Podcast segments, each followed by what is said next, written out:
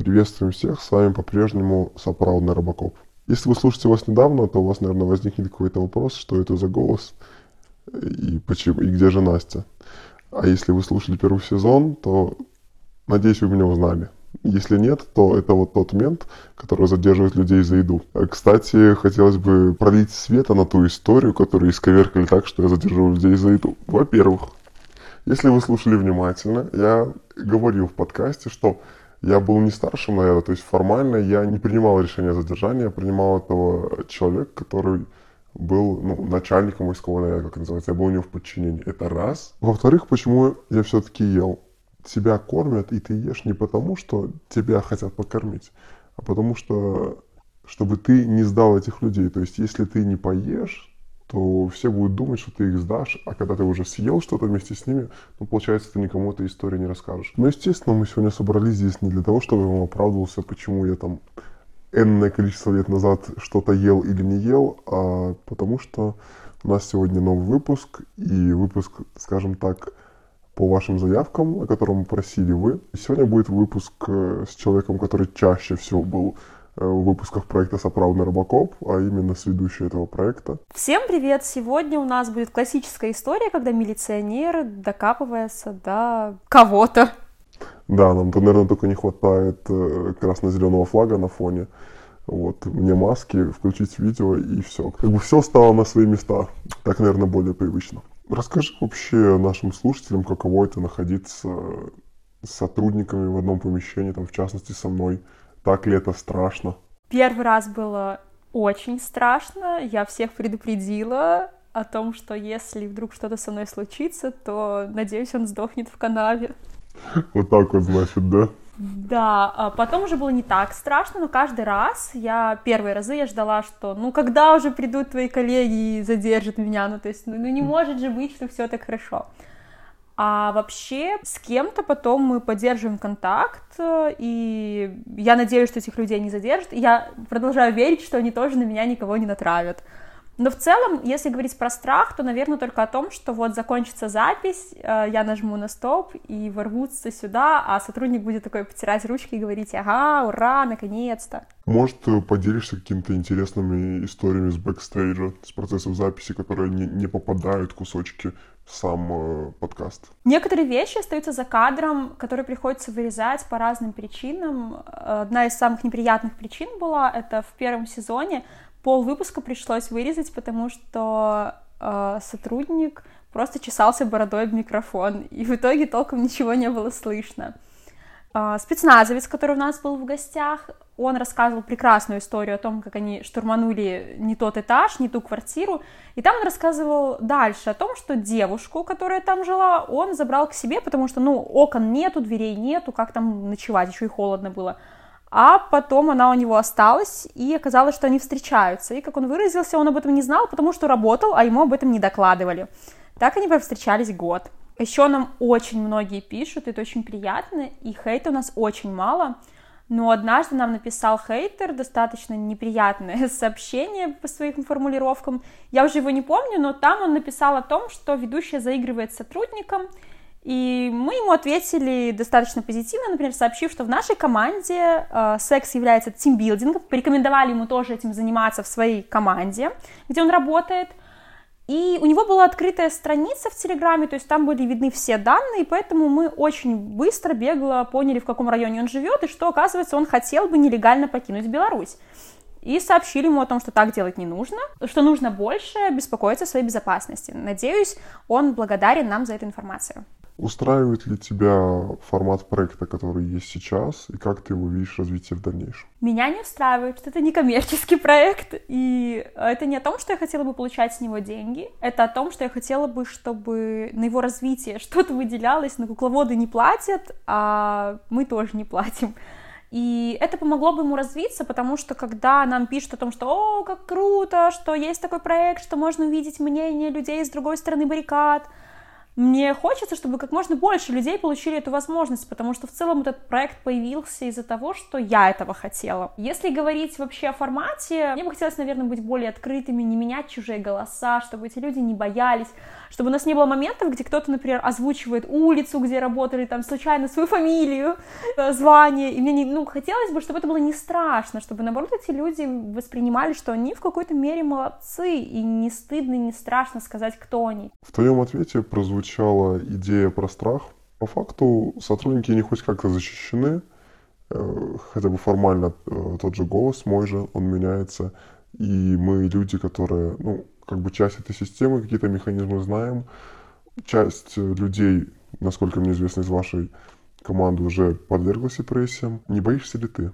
Готова ли ты последствиям, которые может ли оно привести, стоит ли оно вообще того? Я считаю, что однозначно стоит. Нам писали благодарности люди, которые успокаивали себя с помощью подкаста, которые отсидели сутки и писали, что их держала мысль, что, возможно, кто-то из сотрудников был таким, кто-то, может быть, был вообще героем нашего выпуска, и меня это очень греет. Мне бывает страшно, потому что мне есть что терять, и какие-то вещи я обрела не так давно, и не успеваю ими еще насладиться, и мне не хочется сесть вот сейчас, хочется еще немножечко и мне бывает страшно, бывает до какого-то панического ужаса, когда я открываю ночью глаза и думаю, о боже, с 6 утра обычно начинают там обыски, сколько там времени у меня еще есть отдохнуть. И думаю, что если вдруг я, как и другие люди, пострадают от того, что помогают кому-то чувствовать себя в безопасности, помогают кому-то узнать больше о том, что происходит вокруг, я думаю, это не так уж и страшно. Поговорим о пользе проекта. Как ты считаешь, э, есть ли с этого какой-то толк, насколько большой эффект? И не думаешь ли ты о том, что лучше закрыть это все и заняться чем-нибудь другим? Я не думаю о том, чтобы это закрыть, я думаю о том, чтобы это развивать. Люди видят, что есть разные мнения, они видят, как это все работает, потому что вообще у нас э, милиция закрыта. Я не могу подойти к сотруднику и сказать, типа, там, как у вас дела, как вы себя чувствуете. Скорее всего, он меня доставит куда-нибудь за это. Почему я не могу подойти? Почему я не могу поинтересоваться? Почему я не могу что-то спросить? Почему мне даже спросить там, где ближайшая порка, чтобы, не знаю, там написать заявление, мне нужно 10 раз подумать, не окажусь ли я там уже как задержанная. Поэтому мне кажется, что учитывая, что все так закрыто и что у нас столько страха и непринятия, Наверное, классно, что есть такой проект, где можно как с другом поболтать, позадавать вопросы. Плюс, конечно, это поддержка какая-то. Я тоже очень надеюсь, что если меня будут задерживать, там будет кто-нибудь, ну, не из наших героев, но кто-нибудь такой. Надеюсь, что из наших героев там никого не будет. Я бы очень этого хотела. Но кто-нибудь такой, кто будет лояльный, кто банально там принесет мне попить воды, или кто не будет мне хамить, оскорблять меня. Какая у меня очень низкая планка, какое у нас вообще отношение к сотрудникам, если у меня действительно планка, это не бить меня, не насиловать, не оскорблять, хотелось бы, ладно, уже оскорблять, ну ладно. То есть, ну, это тоже, по-моему, маячок того, что этот проект должен существовать. Немного уйдем от самого проекта, подкаста. Протест — это все-таки лично для каждого из белорусов. Можешь ли ты поделиться какой-то личной историей для тебя, которая была наиболее яркой? Я сразу скажу, что я не была на протестах, и у этого есть объективные причины. К сожалению, не могу их сейчас озвучить, но когда придет время, я их озвучу, они вам понравятся. Когда уже закончились выборы, и люди ждали подсчета, я оделась во все белое и такая счастливая пошла гулять по проспекту. И я была такая, ну, у меня было столько счастья, я была такая радостная. Я была одна, я шла в таком настроении, что все, что-то меняется. Я видела сотрудников, которые стоят на проспекте, я им говорила, как ощущение того, что сейчас все изменится. Надеюсь, они меня не помнят. А потом к нам подошел парень и сказал, слушайте, там космонавты высыпались, вы там лучше двориками, двориками идите. И тут я узнала еще про то, что происходит на стеле, и решила, что действительно лучше идти двориками, потому что, возможно, они меня все-таки вспомнят. И потом я уже молилась ближайший месяц, два месяца от правонарушения, чтобы они меня никто не вспомнил но ощущения были очень крутые. В момент, когда я шла в одну сторону и такая, ну как вам, эх, я вас знаю, а, там, вы там-то работаете, я знаю вас, надеюсь, что вы рады, что сейчас все изменится, а потом шла назад дворами и думала, надеюсь, они очень рады. Как можно понять из твоего ответа, и, в принципе, насколько мне известно, твоя работа, скажем так, с милицией, твое взаимодействие, точнее, с милицией, оно не ограничивается подкастом, и больше даже его часть составляет э, вне подкаста, то есть также ты сталкиваешься, и какую ты оценку можешь дать вот той части сотрудников, с которым ты сталкиваешься вне этого проекта? После августа я была в ужасе. Я была в таком паническом ужасе, что меня начинало перетряхивать, когда я с кем-то взаимодействовала, даже если это был кто-то более-менее знакомый. Контраст большой достаточно между героями и тем, что я вижу, но сейчас когда уже нету этих э, огромных маршей, нету вот насилия сконцентрировано в одном месте, как вот на пыточной в Окрестина, сейчас мне немножко проще взаимодействовать. Иногда даже, когда мне что-то угрожают или там говорят какие-то неприятные вещи, я тоже в целом отношусь нормально, иногда уже могу отшутиться в ответ. Но мысленно вспоминаю, что у меня есть в сумке, и хватит ли мне этого на 15 суток. А, наверняка были такие моменты, их, скорее всего, было много, когда мнение героя кардинально расходилось с твоим, либо ты была с ним как минимум не согласна? Первое, что я вспоминаю, это когда озвучивалось, что не, мог, не могут милиционеры насиловать. Нет, ни в коем случае. Я просто знаю один эпизод, и, наверное, даже не один. Да, я знаю не один, но один я знаю прям вот супер достоверно. Я слушала и такая, ну, конечно, ну, потом э, мне так было сложно слушать о том, что каратели и подобные каналы это супер, и туда можно писать родственников, детей, их данные. Нужно понимать, что среди силовиков уровень домашнего насилия достаточно значительный. Во-первых, у них высокая толерантность к насилию, во-вторых, в целом стресс и выгорание, и низкий уровень эмпатии. Есть условная жен- женщина у условного ОМОНовца.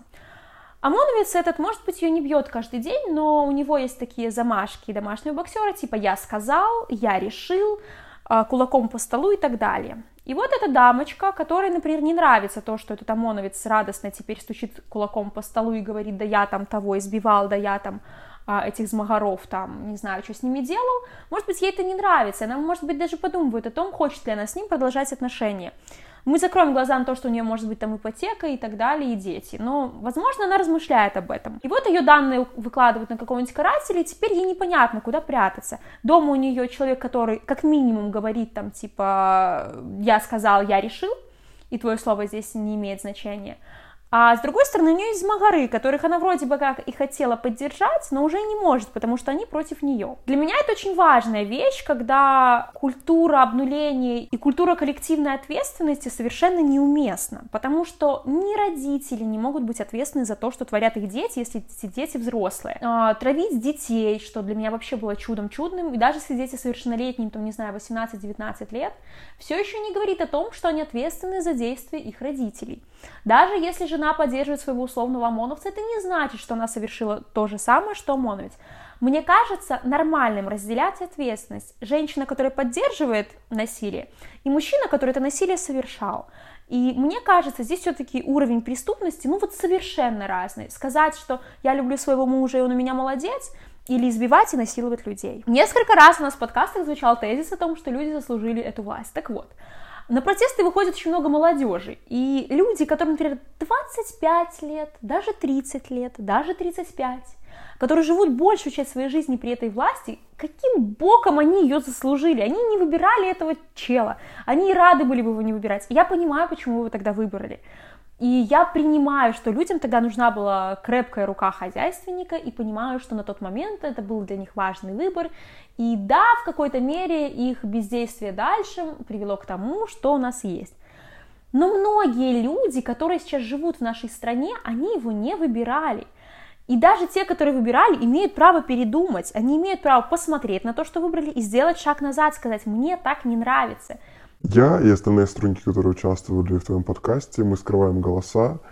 Ну, по крайней мере, я, не знаю, как остальные, налево-направо не трепим, что мы где-то записываемся, и никто из моих друзей, родственников, коллег и тому подобное не знает, что я участвую. Ты как не скрываешь голос, большая вероятность того, что кто-то из твоих знакомых узнал, и, ну, наверняка же кто-то узнал, какая у них реакция, как они относятся к тому, что ты этим занимаешься. Один раз мне прислали наш пост, предложили порефлексировать об этом, я сказала, что, слушай, вообще это наш типа пост, я этим занимаюсь. Мне сказали очень радостно, мне записали голосовой, сказали, «А этой хуйней занимаешься ты?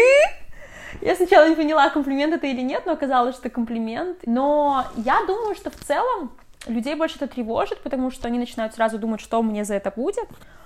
И сразу же у людей очень много вопросов. Меня спрашивают, где я беру этих ментов, что прожженные журналисты не могут найти с кем поговорить там откровенно, а я тут выковыриваю их откуда-то.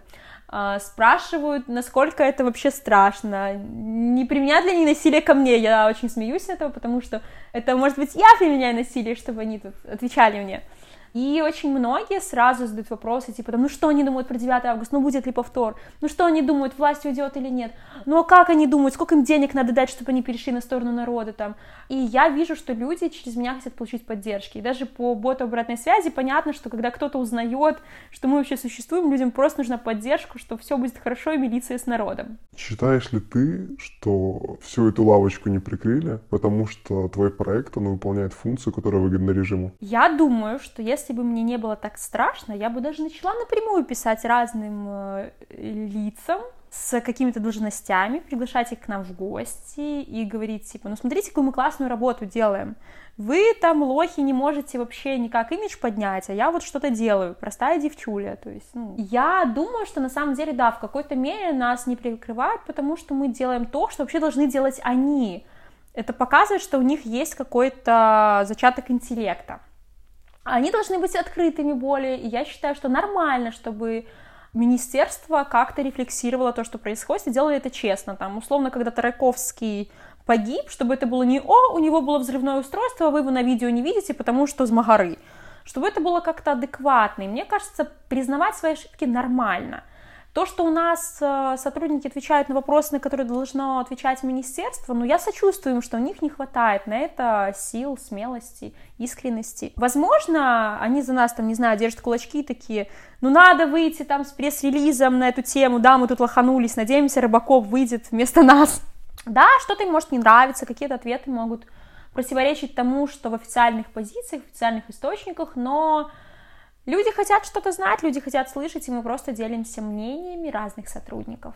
По поводу ложной надежды, а, я много об этом думаю, но с другой стороны, я бы хотела в момент моего задержания думать о том, что какой-нибудь один из этих десятков лиц, которые я увижу при этом, адекватный. Я верю, что иногда вот этого хотя бы одного может быть достаточно даже для того, чтобы человек вышел, ну, не сухим из воды, но хотя бы в лучших условиях, чем мог.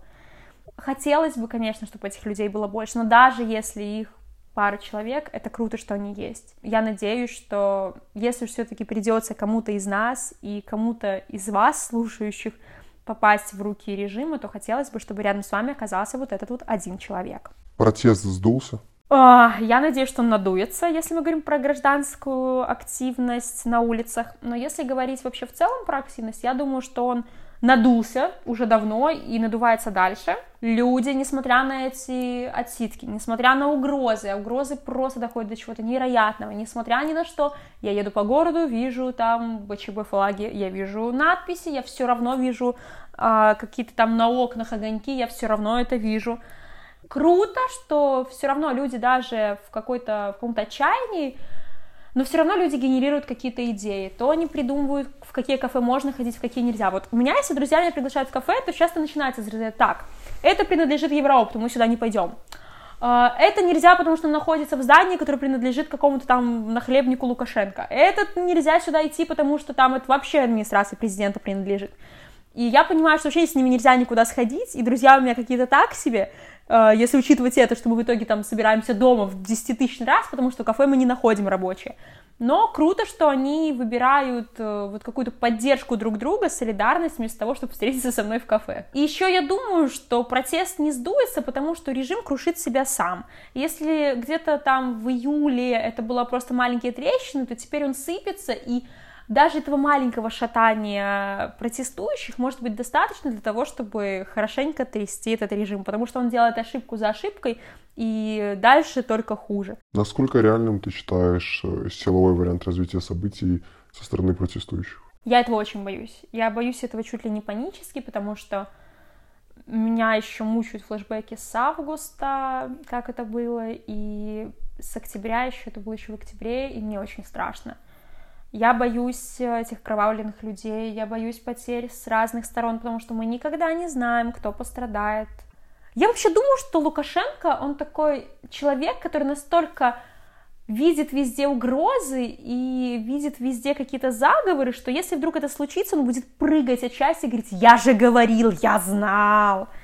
И с этой стороны мне тоже страшно, потому что вот действительно, наконец-то этот дед будет прав, потому что он же говорил. А самое страшное, наверное, в этих э, стычках, это когда ты на утро выходишь на улицу, а город живет дальше. Люди сидят в кафе, люди едут на работу. На асфальтах смывают еще кровь. Кто-то прячется где-то, потому что боится, что его задержат. Кто-то еле дополз до дома и боится обращаться в больницу.